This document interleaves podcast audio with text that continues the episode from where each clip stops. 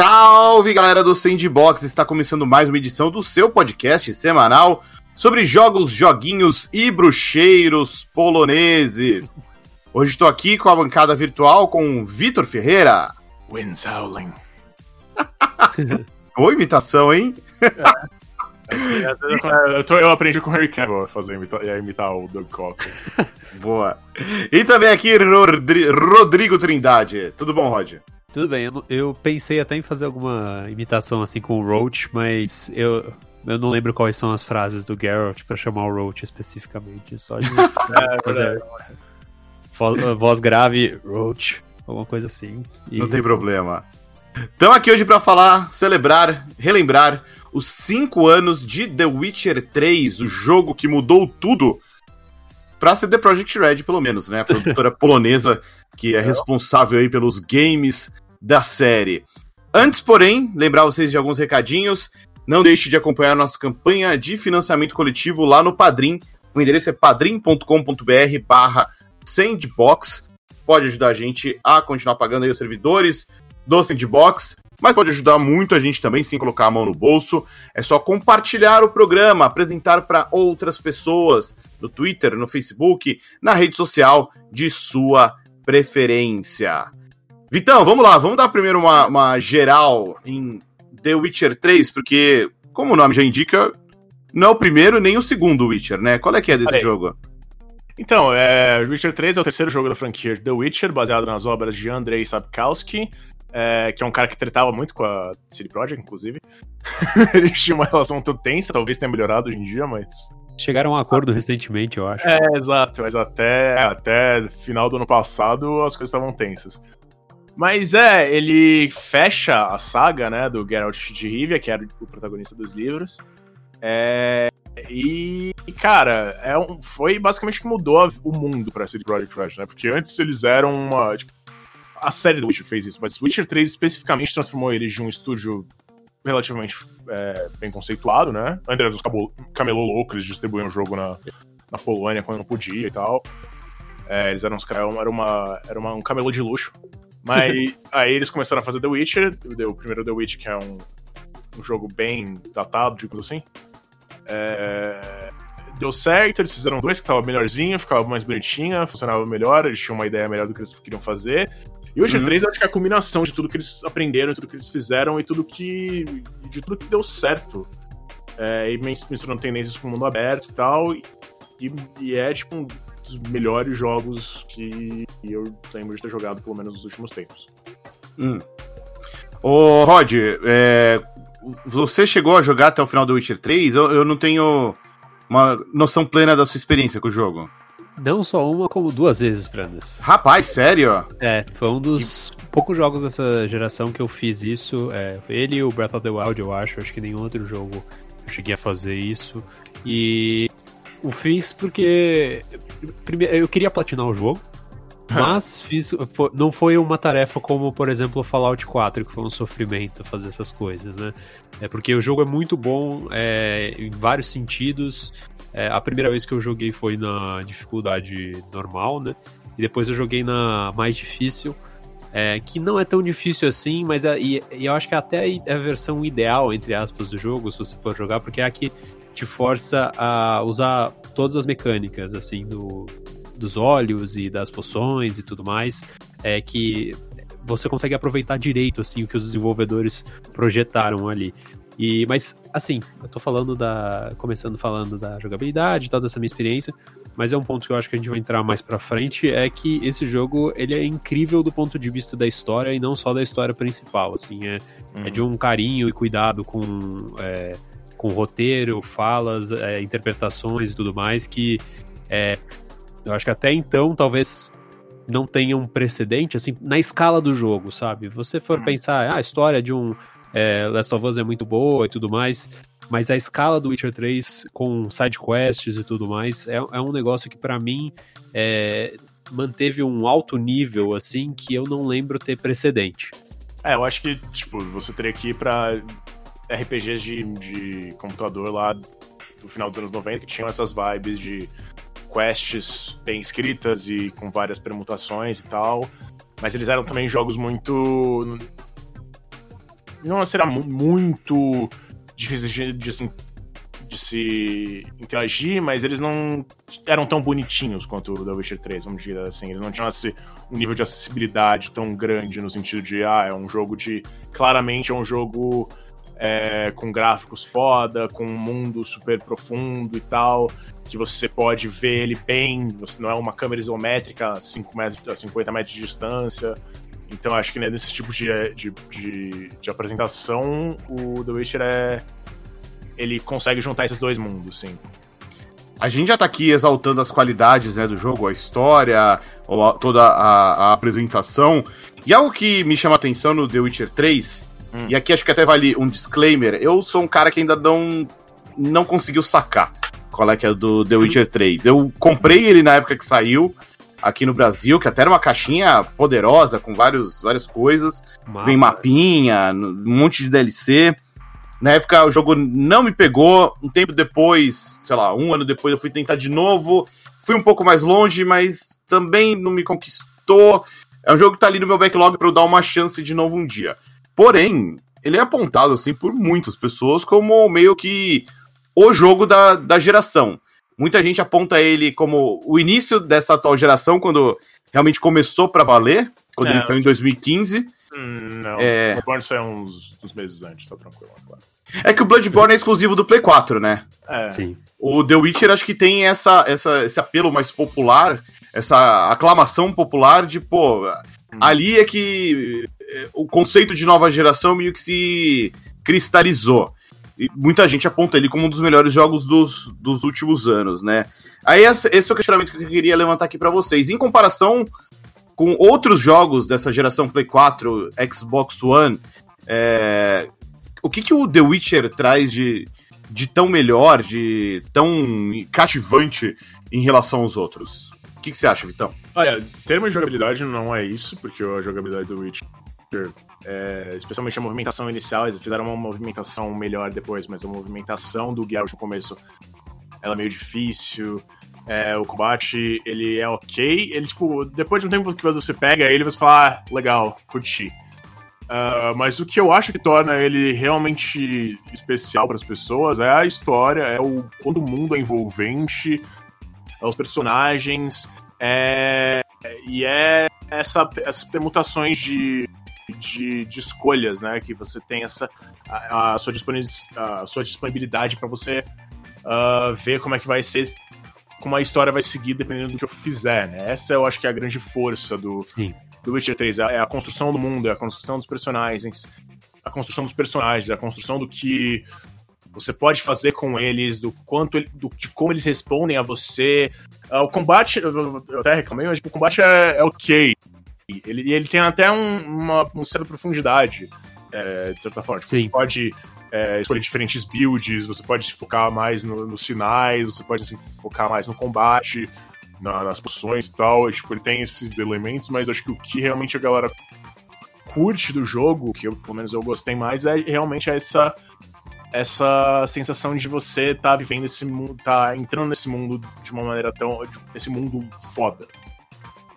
É, é um mundo muito bem realizado. É, até pensando no, na sua pergunta, Prandas, eu recentemente, até comentei já no podcast, eu terminei de jogar o Skyrim, né? Hum, boa. E eu acho que o Skyrim é uma, é, tem uma comparação próxima, assim, que é um jogo, um RPG de mundo aberto, lógico, primeira pessoa e tudo mais. Fez muito sucesso também. É, e é, dá para jogar em terceira pessoa, mas primordialmente em primeira pessoa, né? E só que e ele tem toda uma lore própria, mas assim, é, passa muito longe da qualidade do que o Witcher 3 é, apresenta, assim. Acho que são dois mundos abertos incríveis, assim, é, de, legais de explorar. Só que o, o, o do Witcher é, é, um, é um mundo que se sente mais vivo, você é, reconhece personagens, tem cidades que são... É, tem uma dinâmica muito mais interessante do que a, as de Skyrim, na minha opinião. E, e, o Witcher 3 saiu num momento interessante, né? Eu acho que é um dos melhores anos de lançamentos da geração. 2015 eu lembro claramente que, se não me engano, foi o ano que saiu The Witness, e com certeza foi o ano que saiu o Splatoon, o original, e o Super Mario Maker e o Metal Gear Solid 5. É, e na, na ocasião, na, eu, eu fui jogar o jogo depois só. É, acho que eu fui terminar ele em 2016 e eu tive um pouco a dificuldade, quer dizer, não sei se é aqui exatamente que você teve, Prandas, mas eu sinto que ele é, é um jogo que primeiro que ele tem um é, uma bagagem entre aspas de história que se você já sabia, você acho que tá mais confortável ali naquele universo. E segundo que eu acho que o começo dele é fraco e a jogabilidade padrão não é boa. Eles refizeram muita coisa. A, CD Projekt voltou muitas vezes, é, atualizou esse jogo há anos a fio e foi melhorando, melhorando, melhorando ele. E, enfim, ele não começa muito bem, e, tanto em termos de jogabilidade como acho que em contextualização. Só que no momento que você vai para o mapa principal, é, muitas coisas se abrem e a, a, quando você conhece as cidades, vai conhecendo os personagens principais que aparecem mais nessa fase da, da história, assim, acho que é, sei lá, umas três horas de jogo, mais ou menos. É, as coisas começam a clicar. E a partir do momento que clicaram assim, é, eu, eu não vejo nessa geração um jogo com as mesmas características que tenha feito as coisas tão bem, assim, no geral.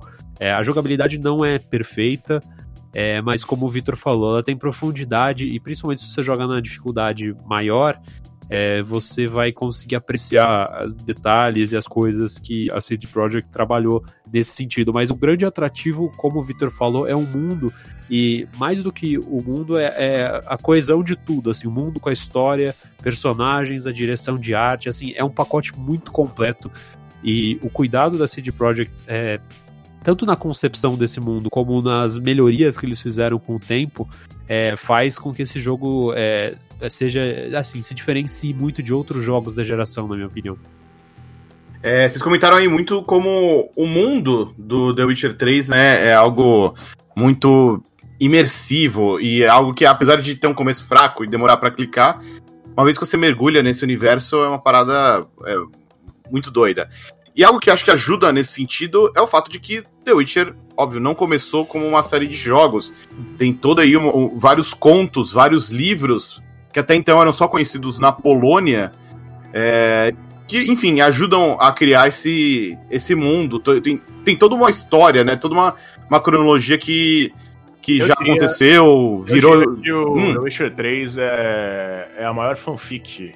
É, já foi a maior fanfic de qualidade dos últimos anos. Boa, boa. Porque, é, Vamos porque, assim, isso porque tem, tem a série recentemente da Netflix que acho que ajudou a apresentar o, o Geralt e, e todo o universo né, da, da franquia para mais pessoas ainda. Tanto tem... que o jogo começou a vender mais no Steam depois que a série É, bizarramente. Foi, né?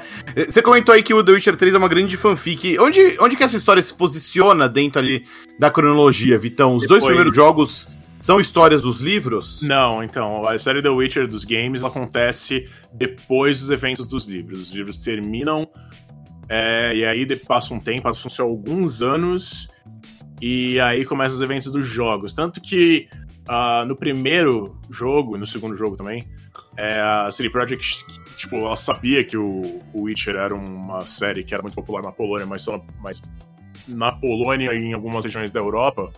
Então eles tentaram fazer o máximo de deixar as coisas mais convidativas possíveis pro jogador. Então o Geralt tá sofreu uma amnésia e tal. Quem sabe o que aconteceu com o Geralt nos livros sabe que é meio estranho ele ter uma sequência e tal, a história já tem um meio hum. um fechamento.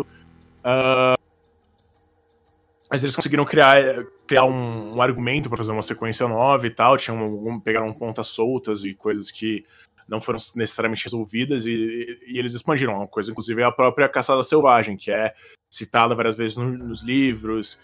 Eles têm uma importância, só que tipo, deixa essa parte pro. pro. Essa parte acaba não sendo, tipo, não tem um final próprio, né? Hum. E eles desenvolveram essas partes das, dessas pontas soltas. É, mas é curioso você citar isso porque o The Witcher 3 ele é um grande spoiler de, dessas coisas da série. Porque tipo, toda. Tem toda uma questão envolvendo a Siri e tal na série, que ela. Tipo. A linhagem dela e tal, dos poderes dela. E meio que você já.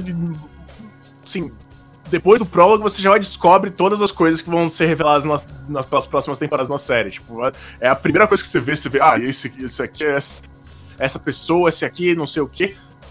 é, é curioso nesse sentido, porque, tipo, é, se você tá vendo a série, especialmente a galera que jogo, comprou o jogo depois que viu a série, falou, cara, ok, então tá, né? Já sei, disso, já sei que isso vai acontecer. Aham. Uhum. Já sei quem, é, essa pessoa, já sei quem não sei o que, já sei quem tá por trás de tudo isso. E é. Mas é legal que o, o, uma coisa que eu percebi do, do Witcher 1 e 2 pro 3 é que a, a CD Projekt eles começaram a se se sentir tão confiantes própria, na própria habilidade deles de contar essas histórias, eles começaram a juntar muito mais coisas dos livros, que não tinham tanto na, na série. Por exemplo, a Ciri e a Yennefer não tinham, não tinham uma presença grande nos jogos, no primeiro e no segundo jogo. É, elas só foram ser realmente personagens mais claras, no mais, mais é, envolvidas no terceiro. É, e, e você vê vários outros personagens que também estão também tipo, tinham sumido da vida do Geralt nos dois primeiros jogos e que voltam. Então é curioso que eles tenham puxado tanto tanta lore, tantas coisas do universo que eles não tinham no primeiro e no segundo jogos pro terceiro, que é o jogo que eles acabaram vendendo para a maior parte do público, né? Porque o primeiro e o segundo eles eram muito nicho. O terceiro eles Verdade. foram esse, esse, o terceiro você não precisa jogar os dois necessariamente. A gente vai, a gente, a gente tenta te explicar o máximo possível. Até o segundo, é, o segundo lançou para Xbox e não para PlayStation, né? Xbox, é, PC, Xbox 360. É, foi pro 360. O, o original chegou a lançar para consoles? Não, acho que só PC. Foi só PC. É interessante, né? Porque ele, de certa maneira, era uma franquia até a geração anterior, é, de certa maneira, exclusiva da Microsoft, né? Lógico, não teve a primeira versão, né? E chegou para um público maior agora nessa geração, né? E é, é interessante, eu tenho, além da série, é, eu que eu acho que a série é interessante se você não jogou ainda, é, talvez como o Victor falou, é melhor assistir a série primeiro e daí jogar, porque senão você já perde algumas coisas já te, enfim, são meio spoiler, mas eu acho que a série vai te posicionar bem em relação a algumas coisas que aparecem no jogo. Que se você não tá contextualizado, você acha um pouco estranho. Tipo, qual é a relação do Geralt com a Yennefer? É, com, com a atriz. Com, aliás, com a atriz é um negócio que nem é desenvolvido dentro da série ainda, né? É, é um é, negócio não, que tem nos livros, né? É. Mas na série não é desenvolvido. Uhum. Ainda, por não, é- enquanto, né? É, não, tipo, a atriz é mais um interesse romântico sério, mas nos games, né? Sim. É, no, na, nos livros, ela, é, ela gosta do Geralt, ela curte o Geralt, mas ela sabe que que ele tem o, o negócio o negócio lá do destino com a Yennefer, então eles podem, tipo, bom, temos que fazer. É, isso, e... isso é legal como os jogos já começam até a dar um pouco mais de, de agência, né, mesmo pro, pra quem tá jogando. E no The Witcher 3 isso aparece bem, né, na medida em que as suas decisões, às vezes até você não tem noção das consequências, Sim. mas elas vão moldar o seu destino e o destino de outras pessoas e lugares, né, no universo é, do, do jogo. até isso é interessante eu ter jogado, feito duas playthroughs do jogo, porque na primeira eu não lembro exatamente o que, que eu fiz na sequência final com a Siri, é, mas ela, ela pode morrer no final do jogo ou desaparecer. E, tipo, as coisas podem não dar muito certo na grande batalha final, assim. Uhum. E na, na, primeira vez que eu joguei, deu tudo certo perfeitamente, todos viveram felizes para sempre. Na, ve na vez que eu joguei no hard, eu não sei exatamente qual decisão, qual coisa de diálogo eu fiz que a Siri meio que se perdeu num universo paralelo. E, hum. e daí tem um pós-jogo ali que o, com o Geralt meio triste na fazenda e tudo mais. É, com, não, é, e... não, pode ir. Não, continua. Pode falar, Vitor. Não, é, tem um negócio que o legal desse, de, desses finais diferentes é que eles são construídos conforme o jogo vai passando. Não tem uma escolha, não é tipo o Mass Effect 3 que tem, ah, tem três escolhas no final do jogo, e é isso aí. É, independente do que você tenha feito no passado. Uh, na verdade, no Mass Effect 3 até tem, mas não, é, não tem nem perto desse tipo de coisa. Tipo, você não faz uma escolha. A escolha foi definida. As suas, uh, as suas decisões te levaram para esse final. Esse é o, o legal do Witcher 3. É, e, tipo, tem, isso tem em pequeno. no, a curto prazo, né? Em missões individuais, que, ah, tá, eu escolhi isso aqui, isso aqui do bosta. Tem coisas a médio prazo que você vai vendo. E tem coisas que realmente mudam o próprio final do jogo. E você, tipo, a, sua, a decisão que você fez para chegar até esse final foi feita horas atrás.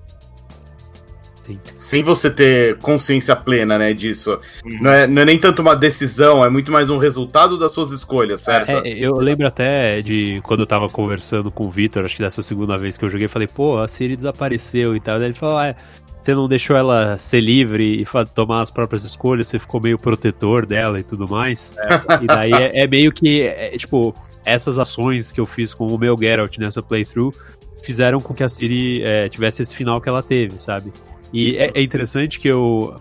Hoje mesmo eu tava jogando, eu recentemente reinstalei o jogo para jogar o Blood and Wine. Eu tava lendo os livros da série e até o terceiro, é, que é o primeiro livro. que é, Os dois é. primeiros são como se fossem contos. Uhum. E o, o terceiro é uma história mais contada, é tipo um romance, entre aspas. É a primeira parte de uma série de livros.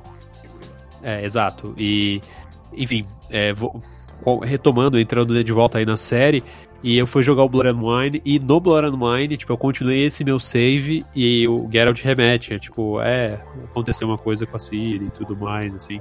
E, e eu acho que esse é um outro detalhe que talvez a gente fosse entrar mais pra frente, mas é, a CD Projekt, além de atualizar para melhor, melhorias técnicas do jogo, eles lançaram duas. De... Eles lançaram vários conteúdos de graça, né? Acho que eles prometeram não sei quantos uhum. logo na época do lançamento. Lançaram novas missões. É.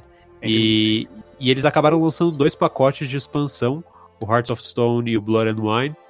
E os dois são muito bons é, em termos de história, expandem o universo. Então. Os dois, são... tipo, um, cada um é, tipo, melhor que muito jogo completo. É, pois é. E eu acho interessante como cada um também é, leva o jogo, leva a série para para novos caminhos, né? Eles acho que por serem conteúdos adicionais e opcionais, eles não têm medo de explorar coisas, é, cenários diferentes, né, na série. Sim. É, por, a, a história original é, é, meio que um mundo é, feudal decadente, assim, uhum. com algumas cidades prósperas e tudo mais. E a DLC, a Blood and Wine, principalmente, que é a maior delas, te joga mais ou menos num mundo é, de fantasia de cavalaria e tudo mais, assim, mais, mais colorido, é, com várias é, árvores, flores, é, castelo pintado em várias cores também. Então é interessante como eles é, exploram o lado criativo, é, enfim, é, o pacote Witcher 3 eu vejo frequentemente assim a, a, edição Game of the Year depois de vários anos, né, cinco anos de, do jogo lançado, né, sendo vendida por, sei lá, 50 reais, 30 reais no Steam, às vezes. Uhum. E, cara, é, é um negócio que vale tanto a pena você é, investir, porque é um, é um pacote feito com muito carinho, com uma história de uma qualidade é, talvez sem precedentes na escala que é, então é, é, um jogo muito marcante. Acho que a gente teve uma discussão no, no pod, em um podcast lá atrás dos jogos mais influentes da geração, né? E eu não tenho a menor dúvida que o Witcher 3 é, se não top 3, top 5 de, dessa geração. Queria aproveitar esse momento para a gente pegar um, um, desvio que a gente falou aqui dos livros, né? Como eles né, deram origem aos jogos, tem contos, tem romance. Toda a participação, ou talvez até interferência do criador da série, o Andrei Sapkowski, é, acho que vale a gente comentar aqui, né? Porque ele sempre foi um cara que, ao menos publicamente, é muito. Amargo. Amargo. Amargo, crítico, carrancudo. E sempre que aparece na mídia é numa vibe meio. Ah, ou ele tá criticando alguma coisa, ou desdenhando, ou pedindo dinheiro. É, ao menos essa é a impressão que eu tenho. Tem, tem uma característica, assim, não querendo ser novo, mas tem uma área polonês dele muito forte. Né? Que polone... Hum. A Polônia é um, um lugar duro, um, fora pessoas pessoas carrancudas. E Posso confirmar. É. Eu, eu, eu fui pra Varsóvia uns anos atrás a trabalho e achei, tipo, lógico, a impressão, eu não falo polonês, né? Mas eu tive a impressão que o pessoal é um pouco mais duro, assim. Se compara hum. com o alemão, por exemplo, o alemão é mais simpático do que o polonês. É, então, e o Sapkowski, ele parece um cara, tipo, tem a questão de que ele perdeu o barco, né? Tem essa. Tipo, ele admite, ele fala abertamente que ele achava que não ia dar certo. Ele, é, a CD Projekt, quando chegou para ele pedir os direitos do, do negócio, do, da série e tal, para fazer o jogo, eles. É, ele falou, ah, eles falaram, CD Projekt falou, ah, aqui é uma parte dos lucros das vendas e tal. Eu, não, não quero, não vai dar certo, se isso aí vai dar bosta, aí me dá uma. me dá um, um dinheiro na hora e eu me viro. E aí, tipo, a série explodiu e tal, e aí ele, tipo, nas entrevistas aparece muito bravo com isso, muito estressado. Sabe, esse contexto, uma das coisas dessa quarentena que é um maior sucesso é a série The Last Dance do Michael Jordan, né? E essa história do, é uma analogia completamente fora dos games, mas o Andrei Sapkowski me parece um pouco o como eles retratam o Scottie Pippen, que era meio que o Robin do Michael Jordan, que foi um cara que assinou, era um, basicamente um craque do basquete, assinou um contrato a preço de banana, é, um contrato longo e tal, e ele poderia ter feito muito mais dinheiro na carreira e acabou não fazendo porque ele assinou um contrato lá atrás. A impressão que eu tenho, e ele tem um pouco de rancor com o time porque não renegociaram para ele ganhar mais no meio desse processo. E a impressão que eu tenho é que o Sapkowski tem mais ou menos o mesmo tipo de arrependimento. Ele assinou um contrato lá atrás com a CD Projekt, não sabia direito, talvez não tenha estudado, não, não entendia nada de não, games. Não tinha, não, acho que ele não, não, não, Assim, vamos combinar. Até então, não tinha motivos para ele acreditar que Sim. fosse estourar, porque já não tinha rolado uma série de TV do Bruxeiro que era terrível, Vitão. É, do Hexer, né? Não era. Tipo, era... as coisas quando. E eu acho que já tinham tentado fazer um jogo de The Witcher antes e não deu certo. Não foi esse de Project fez na época. Sim. Aí chegou essa, essa, esse estúdio que não tinha feito nada antes, eles vendiam o jogo, eles só, eram só isso começaram a vender jogo pirata, depois eles aumentaram a, a, o. Tipo, ficaram um pouquinho mais, mais legítimos, mas eles não tinham trabalhado em nenhum outro jogo antes de The Witcher, do primeiro The Witcher. E, assim, faz sentido se você pensar, pensar friamente, falar, ah, cara, não, esse cara, isso aí não vai dar certo. E, só que eles conseguiram, eles acabaram, tipo, e demorou pra, pra dar certo, porque o primeiro... Foi, é, demorou. O segundo não tinha para duas versões, mas já era bem mais conceituado, bem mais é, bem mais aclamado que o primeiro. É, então, tipo, dá para entender a lógica do, do Sapkowski, mas ainda assim ele aparece, ele parece, tipo, até, até as entrevistas recentes é extremamente bravo. E é legal que eu lembro de ter uma entrevista com ele sobre a série da Netflix, que obviamente ele ganhou muito mais dinheiro com ela, porque são baseados nos livros dele mesmo. E, só que ele não teve envolvimento criativo, né? E o George R. Martin tinha com o Game of Thrones. Aí falaram, falaram, falaram pra ele, por que não? É, cara, porque eu não quero trabalhar. É, na lata, né? Já escrevi os livros mesmo, os é. caras se virem. Eles que ah, e, e, e, Mas acho que dá pra entender, assim, ele, tipo, ele tem um. Acho que tem um rancor aí e tudo mais, mas Imagina, você perdeu a, a, possibilidade de ganhar uma graninha a mais com um negócio que vendeu 28 milhões de cópias, assim, é. tipo, sem, sem, falar dos outros jogos e de toda a franquia expandida, né? Porque é, depois do Witcher 3, não só acho que a Netflix teve interesse em criar a série, como também a CD Projekt fez o Gwent e fez o Thronebreaker também depois, né? É, expandindo é, ainda mais. O, o Thronebreaker é uma pena porque eu acho que eles tentaram fazer uma coisa meio Epic Games, Hum. Só lançar no, no GOG pra, pra fazer as pessoas comprarem por lá e meio que Não vingou, né? É, tanto que eles lançaram pro Steam depois, mas falaram que foi tipo um. Foi bem abaixo do que eles esperavam, então. Era pra ser uma série, mas acabou não, não só vai ter esse jogo. Hum, mas é um bom jogo, apesar de tudo, é, disso é um é, bom jogo. Pra um jogo que, tipo, eu não sou um cara de card game e tal. Gostava do Gwent no, no Witcher 3, mas é porque o jogo era quebrado, né? É, o Gwent, e o, o Gwent e o Thronebreaker, eles são muito bem feitos, eles são muito bem pensados. É, e, bom, The Witcher 3 meio que consolidou, né, essa, essa, essa transição da CD Projekt Red que se estabeleceu não só como um, um estúdio de desenvolvimento de jogos, mas um estúdio é, renomado, né, elogiado. Até um detalhe que eu tava resgatando aqui agora, que é curioso, bem em retrospecto, é que três anos antes de lançarem Witcher 3, em 2015, eles anunciaram que tinham adquirido a, a, os direitos sobre Cyberpunk. Uhum. E aí anunciaram o Cyberpunk 2077 em maio de 2012. É, três anos depois veio o, o The Witcher 3, fez todo esse barulho, né, que, que a gente comentou aqui. E aí, claro que os olhares se viraram pro Cyberpunk 2077, que, se tudo der certo, sai daqui uns quatro meses, sai em setembro de, de 2020, agora com a CD Projekt Red, eh, sob outros olhares, né? O The Witcher 3 tinha aquela vibe de, pô, a proposta é muito legal, os jogos anteriores eram bacaninhas, mas podia melhorar. Agora já é outra vibe, né? Tipo, é o novo jogo do estúdio do The Witcher 3, né? Uhum. É, como vocês encaram aí esse momento atual da CD Projekt? Ah, cara, eles estão nadando, né? Nadando de braçada. Acho que o, o fundador, o Marcinho Whisky, acho que é o nome dele, ele é bilionário lá, chegou no clube dos bilionários lá. As pessoas falam, cara, meio bizarro eles estarem fazendo um, livro, um jogo de Cyberpunk nessa vibe, né? Mas ok. na, época, na época que eles fecharam o um acordo, não, não era tão hipócrita. Mas, é, mas, é, tipo, claro, acho que saiu recentemente que eles viraram o, o estúdio, a, a, empresa de games mais valiosa da Europa, né? Mais do que a Ubisoft, que é um país, né? Basicamente. Então, é, tem o chamar o Keanu Reeves pra fazer o porra do jogo.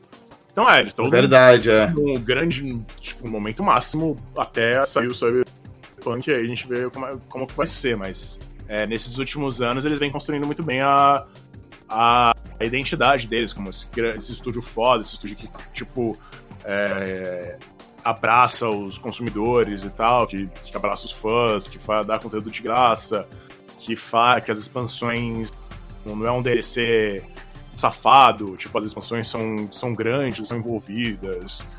É, então, tipo, eles estão. Eles têm claramente um excelente momento.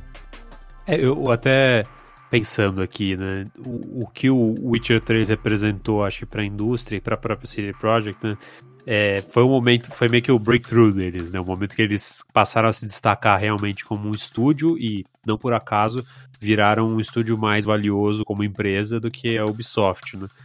Eu fico pensando se, se o Cyberpunk é meio que uma oportunidade de eles fincarem a bandeira no sentido de, tipo, a gente tá aqui num patamar tipo Rockstar, é, de é, os nossos jogos são aquele, é o, tem uma garantia de que vão ser um jogo um jogo são eventos. É são eventos são, assim. pode crer. E eu, eu tenho eu essa acho que tem também. essa pompa assim. Eu não vamos ver acho que a gente vai ver porque a, a Rockstar já comprovou isso algumas vezes né é, comprova cada mês, quando o GTA V fica no topo da, das listas mais vendido quase 10 anos depois. É isso aí, tipo, o, o jogo tá. Tem o que? 130 milhões de GTA V? 130 Sim. milhões de unidades, sem contar as cópias é, que foram dadas pela Epic Games Store, hein? É, não, tipo, explodiu no, ah, lá no, no The Anime, cara, uma das coisas mais lidas da história do site foi a, foi a nota do. Do GTA V grátis na Epic Games. As pessoas estão lendo agora, mesmo com a promoção tendo acabado. Pois é! é muito doido, cara. E, e, eu também acho, assim, que uh, com o Cyberpunk, a CD Projekt Red tá se encaminhando para alcançar um status parecido com o da Rockstar, na medida em que eles têm poucos jogos, mas quando eles saem, são, são grandes eventos, tá todo mundo de olho, e eles parecem estar tá conseguindo lidar bem com, estão lidando com isso. Não sei se bem, né? Porque o jogo teve que ser adiado aí em alguns meses, mas acho que todo o rolê com, com o Keanu Reeves, para mim, mostra que ó, eles têm noção de que eles estão surfando uma onda muito grande, né? E eles têm que entregar algo a, a essa altura. É, não, e tem, comparando com a Rockstar de novo, as questões trabalhistas deles são meio às vezes tensas e tal. Pelo menos na, as leis trabalhistas da Polônia, nesse sentido, são melhores que dos Estados Unidos. É. Mas até aí, o, Rockstar tem estúdio em, na Grã-Bretanha e tal, e o, o negócio era pesado. E, fala, e, tipo, eles tentaram, eles falaram lá, tentaram fazer uns pontos quentes nessa de Project. Ah, vai rolar um crunch, mas é não sei o que, não sei o que lá. A gente vai tentar evitar o máximo possível. É, vamos ver como fica para os desenvolvedores em si, né? Ô, Rod, e jogando a bola pro futuro agora e também voltando pro The Witcher, é, é óbvio que não vai parar por aí. A CD Projekt Red já falou que vai voltar para esse universo no futuro. Provavelmente não com o Geralt sobre os holofotes, mas ainda tem muita coisa aí que pode ser explorada. Por que caminhos você acha que a, a série de jogos pode se enveredar? Então, eu, fico, eu me pergunto, assim, o que, que, se eles podem dar uma sequência na, na linha do RPG, né? Pelo que eu conheço da franquia e pelo que eu joguei do Witcher 3, o, o Witcher 3 é um jogo que amarra muito bem o final, né? Acho que das coisas. O Geralt não morre, ele continua no Blood and Wine e tudo mais. Então, eu não estranharia que o, eles conseguissem inventar alguma história com o Geralt ainda como protagonista, né? É, talvez fizesse sentido alguma alguma história colocando a Siri como protagonista, você até joga com ela, né, dentro do Witcher 3, né? Mas eu, eu me pergunto, assim, dentro desse universo, como eles poderiam explorar, assim, um jogo na mesma pegada, assim, do Witcher 3. É. Eu não eu não tenho muita ideia, talvez revisitar eventos passados, é, fazer meio que prequels aí, mais baseadas com material de origem mesmo. É, não sei a questão de acordos para isso acontecer, né? Mas, é, enfim, eu dá, tipo, uma sequência do Witcher 3 para mim não tem não, não, não, vejo muito como fazer, assim. É, acho que teria que olhar para trás, pensar em prequel, é, voltar para a história da ou, é, talvez uma prequel da, das prequels, assim, tipo, origem mesmo dos personagens, do, do Geralt e tudo mais. É, talvez faça sentido nessa, nessa linha, assim. Conhece, quando ele conhece, por exemplo, a, a avó da Siri, esses eventos que são narrados, por exemplo, na série, né, na parte meio flashback, mas no passado da série, são coisas que podem ser abordadas de uma maneira mais elaborada, mas é, pensando em futuro na história, assim, eu não, não vejo como. Ah, cara, sempre existe uma desculpa, sempre existe um jeito de, de, seguir a história. Eu acho que não, não eles falaram, ah, a marketing da série era, do, do, terceiro jogo é que era o final da história do Geralt, então acho que eles não vão voltar pra ele se for é, seguir os eventos e tal. Então eu acho, imagino que se eles fizerem um jogo no futuro, seria da Siri. Uh, mas e, tipo, acho que você, acho que o dia, eu lembro do dia ter falado comigo no, no vídeo dos 5 anos pro D, do The Witch no DM, ele queria ver também coisas do, do Geralt nesse, na juventude dele, digamos assim. Sim. E. Cara, eu não sei se. Tipo, seria interessante, mas eu não sei como seria o argumento, tipo, de como fazer de como fazer isso, porque, tipo, tem toda uma. O que seria o jogo além de. de você resolver as tretas de, de, de, de inimigo e tal.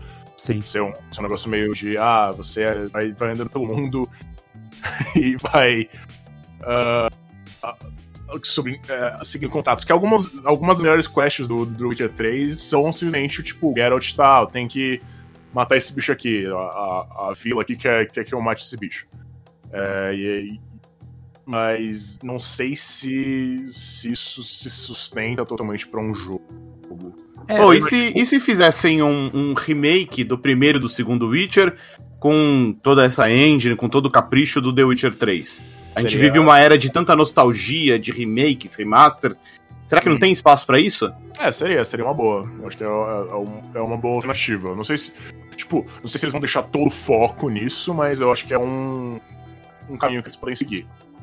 E outra coisa que pensando também é de explorar o lore da série como um todo, do, da franquia, né, livros e tudo mais, eles podiam é, aproveitar, contar histórias, por exemplo, de outras raças em algum jogo com alguma outra raça como protagonista, ou então é, pegar alguma coisa do, se for pro lado fantástico e super poderoso, alguma história com algum dos feiticeiros como protagonista, assim, porque hum tem muitos personagens e eles têm su suas tretas próprias e tudo mais, toda uma ordem dos feiticeiros, então, é, enfim, eu acho que tem, tem material para eles explorarem, assim, mas um jogo exatamente na linha do Witcher 3, como ele é, eu acho que fica um pouco, é, é bem difícil, assim, como o Victor falou, é, se for olhar para o passado, talvez seja só isso, o, o Geralt fazendo caças e tudo, caçadas e tudo mais, Sim. cumprindo contratos, e a parte do enredo, assim, essas relações que ele tem com vários outros personagens, porque são muitos personagens que você encontra ao longo da história, né? É, eu acho difícil, assim, eles explorarem de uma maneira parecida. A, a sua ideia, Brandes, eu acho interessante, até porque dizem que o primeiro Witcher 3 está bem datado, né? E, enfim. É, o primeiro Witcher 3 hum. é uma boa.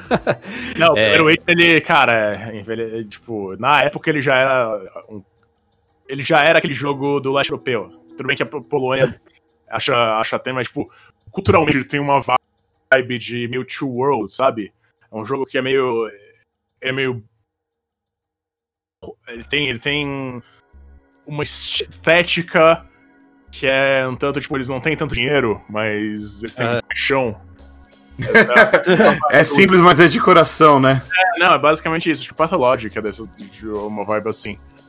Então, é, eu acho que eles podem tentar fazer uma coisa mais, mais rebuscada dessa vez.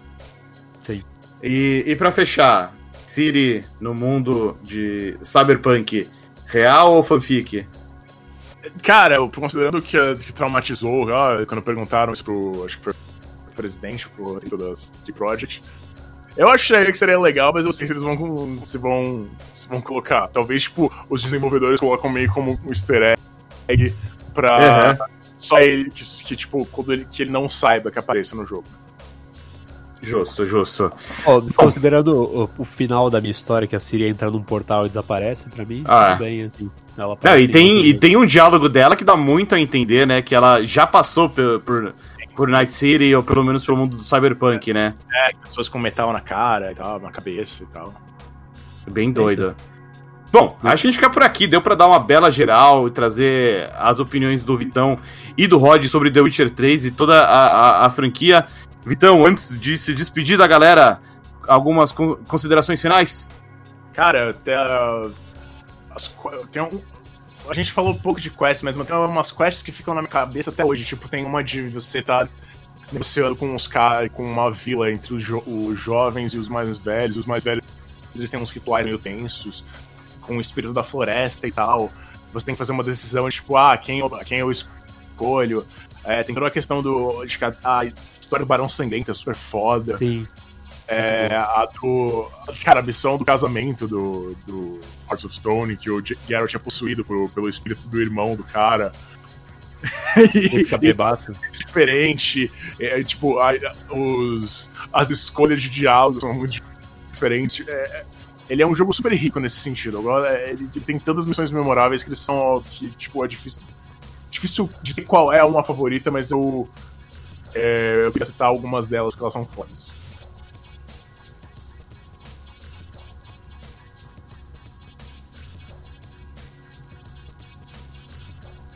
Alô? Alô? Alô? Oi. Ficou todo mundo quieto? Ah, ficou todo mundo quieto, porque tem...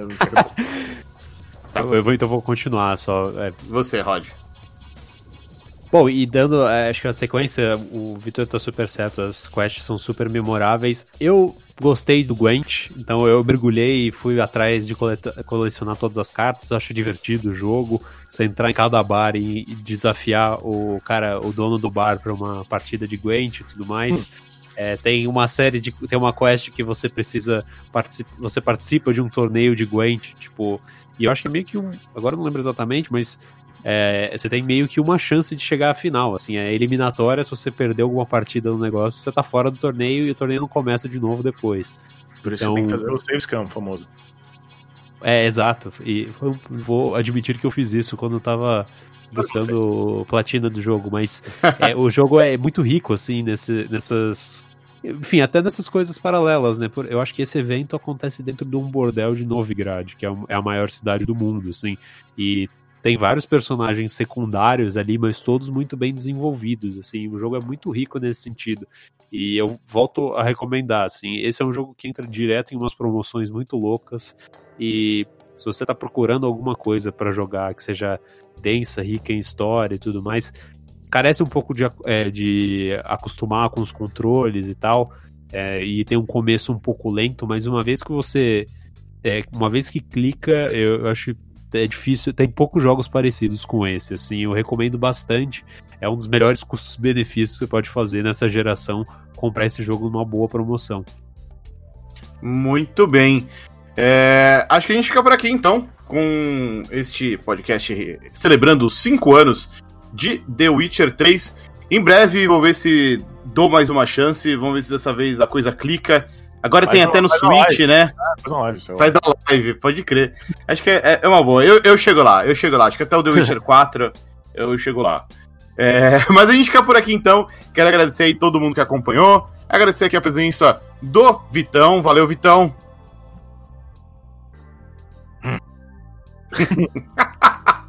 e também do Rodrigo Trindade. Valeu, Rod. Valeu, pessoal. É isso aí. Não esqueça da nossa campanha de financiamento coletivo lá no Padrim padrim.com.br barra Sandbox. Não deixe também de apresentar o Sandbox para seus amigos, para outras pessoas. E é isso aí, a gente fica por aqui, mas está de volta semana que vem. Valeu, tchau!